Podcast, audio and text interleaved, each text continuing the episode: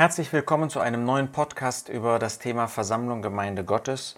Heute soll es um Diener oder Diakone in der Versammlung gehen. Wir nehmen als Ausgangspunkt den Vers in Apostelgeschichte 6. Da gab es ein Murren der Hellenisten, das sind die griechisch sprechenden Juden, dass ihre Witwen übersehen worden wären in der Anfangszeit, was die materielle Bedienung betrifft. Und dann finden wir ganz erstaunlich, dass die Apostel, die zwölf Apostel, dass sie nicht sagen, wie könnt ihr nur aufstehen und jetzt diese Irritation entstehen lassen, dieses Murren vornehmen. Nein, sie gehen auf diese Bedürfnisse ein. Und die zwölf Apostel sagen dann zu der Menge, Apostelgeschichte 6, Vers 3, Seht euch nun um, Brüder, nach sieben Männern von euch von gutem Zeugnis, voll heiligen Geistes und Weisheit, die wir über diese Aufgabe bestellen wollen, nämlich die Tische zu bedienen. Tische bedienen, das ist ja ein vielleicht seltsamer Ausdruck. Was ist denn damit gemeint? Tische bedienen meint, dass damals offenbar auf den Tischen Kleider und auch ähm, Lebensmittel gelegt wurden, die dann verteilt wurden an solche, die nicht genug hatten. Wir verstehen, es geht also bei dem Dienst der Diakone, der Diener, um eine materielle Ausstattung der Gläubigen. Wir finden später in 1 Timotheus 3, dass dort nicht nur die Ältesten genannt werden, sondern 1 Timotheus 3, Vers 8, die Diener ebenso. Was heißt ebenso? In Vers 1 hatte Paulus gesagt, das Wort ist gewiss, wenn jemand nach einem Aufseherdienst trachtet, so begehrt er ein schönes Werk. Der Aufseher nun muss das und das und das sein. Nun, der Dienst der Diener, der Diakone, wie das Wort im Griechischen heißt, ist eben auch ein wertvoller Dienst. Schön, wer diesen Dienst begehrt. Aber jemand, der diesen Dienst ausführt, muss bestimmte Kriterien erfüllen. Wir finden diesen Dienst also nicht nur praktischerweise in Apostelgeschichte 6, sondern wir finden ihn auch dann in den Briefen wieder, dass Gott möchte, dass es solche Brüder, männliche Gläubige gibt. Das ist immer darauf beschränkt gewesen in Gottes Wort, die in besonderer Weise für die örtliche Versammlung um die materiellen Dinge besorgt sind. Wie bei den Ältesten finden wir auch bei den Diakonen, dass es immer mehrere sind. Es wird immer in der Mehrzahl genannt. Und wir finden, dass sie bestimmte Qualifikationen erfüllen müssen. Das ist ganz erstaunlich, wie hoch die Anforderungen Gottes für einen solchen Dienst sind, den wir vielleicht übersehen. Wann haben wir das letzte Mal gebetet für solche, die sich um die materielle Verteilung der eingelegten Gaben kümmern? Das ist eben nicht nur Gaben dann zu verteilen für das Werk des Herrn, sondern das sind auch Gaben für Personen, die vielleicht in Armut leben, Witwen gerade, die keine Verwandten, keine gläubigen Verwandten haben, die sich um sie kümmern. Um solche, die in Armut leben, die in, am Rand der Gesellschaft sind. Das ist ein ganz wichtiger Dienst. Und da sagt Paulus zum Beispiel, sie sollen würdig leben, sie dürfen nicht doppelzüngig sein, nicht vielem Wein ergeben, das zeigt nochmal, wie Alkohol immer und auch damals eine große Gefahr war. Nicht schändlichem Gewinn nachgehen, das können wir gut verstehen. Das dürfen nicht solche sein, die in Gefahr stehen, das Geld für sich selbst einzusacken.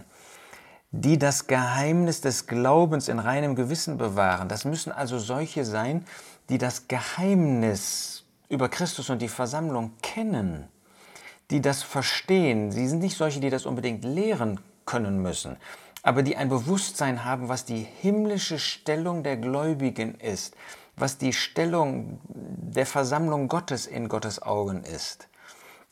Und sie müssen auch in ihrem praktischen Leben untadelig sein. Ihre Frauen sollen ebenso würdig, nicht verleumderisch, nüchtern sein.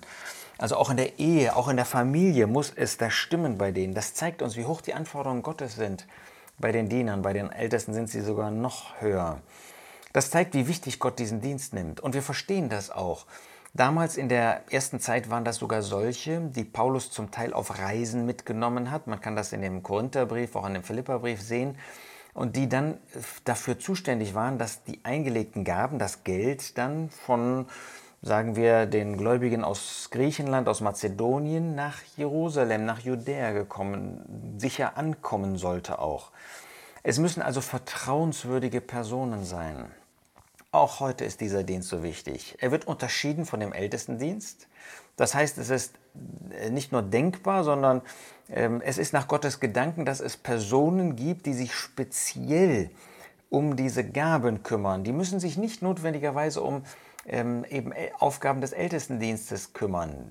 Heute, wo Versammlungen zusammenkommen, immer kleiner werden, mag das ähm, angemessen sein, dass Personen sowohl als auch beide Aufgaben wahrnehmen. Aber an sich gibt der Herr Diakone. Bestellt er Diakone, die müssen das Vertrauen der Versammlung haben. Das sehen wir in Apostelgeschichte 6.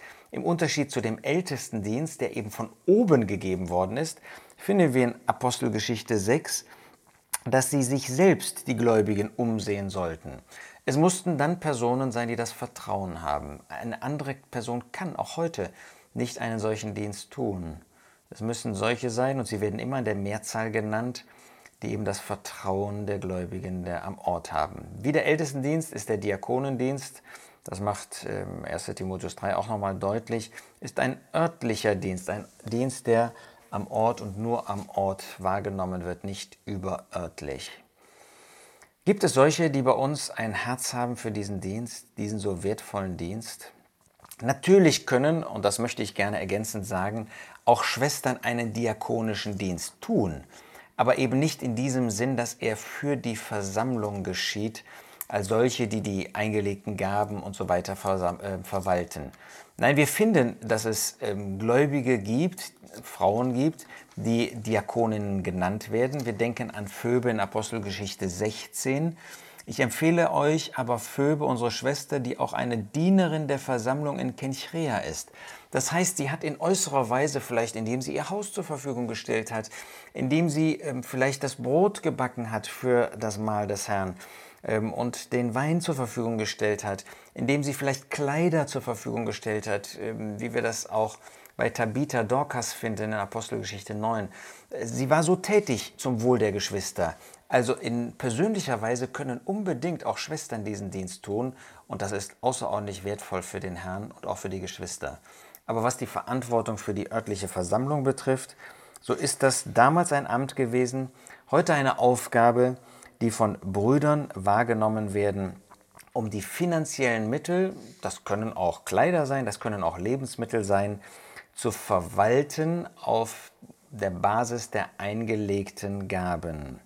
Nicht umsonst heißt es in Hebräer 13, Vers 16, dass wir des Wohltuns und Mitteilens nicht vergessen sollen. Eine wichtige Aufgabe, und wertvoll, wenn es Brüder gibt, die mit Herzen und mit Hingabe diesen Dienst tun. Er ist zum Wohl des Volkes Gottes, er ist zum Wohl der Ungläubigen, damit das Werk des Herrn verbreitet werden kann, damit die nötigen Mittel dafür vorhanden sind. Er ist zum Wohl der Diener des Herrn im Ausland, im Inland, die von diesen Gaben ähm, leben, unterstützt werden. Er ist zur Freude der Geschwister, die gerne geben und die dann solche haben, die im Vertrauen diesen Dienst tun. Er ist zur Ehre des Herrn. Wohl denen, die einen solchen Dienst ausführen.